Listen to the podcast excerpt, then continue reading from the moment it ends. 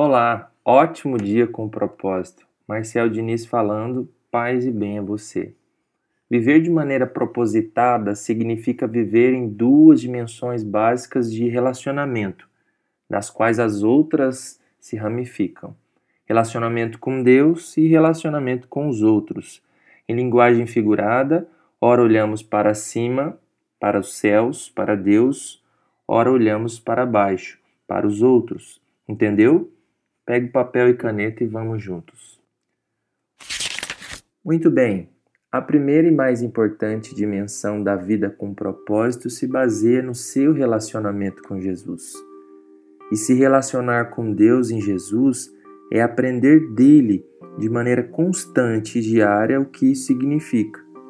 Como Jesus é esse nosso modelo, esse nosso padrão de relacionamento com Deus, precisamos buscar nele esse jeito de viver, conectados numa espiritualidade saudável que equilibra mente e coração.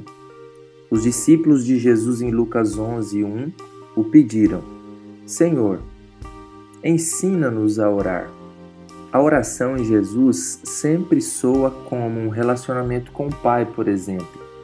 Não um discurso vazio ou um palavrório repetido e sem sentido uma condição de ser, ou seja, muito mais do que fazer para Deus, a questão é estar com Deus, ser em ou através de Deus.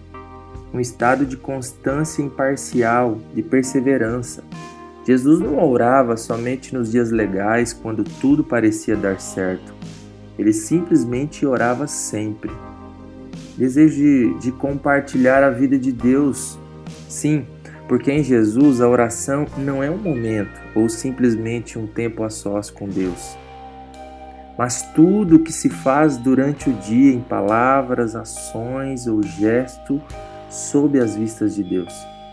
Confiança incondicional na vontade do Pai é outro exemplo de como soa a oração em Jesus. Confiar em Deus em cada momento incondicionalmente significa depender de Deus mesmo quando as circunstâncias não favorecem a confiança ou dependência de Deus.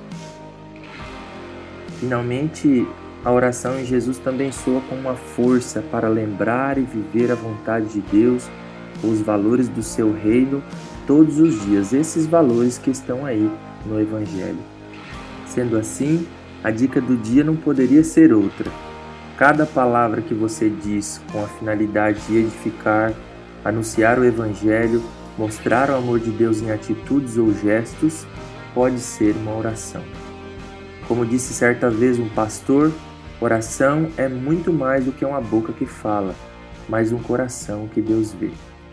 Desejo a você uma vida com propósitos, um dia com propósito.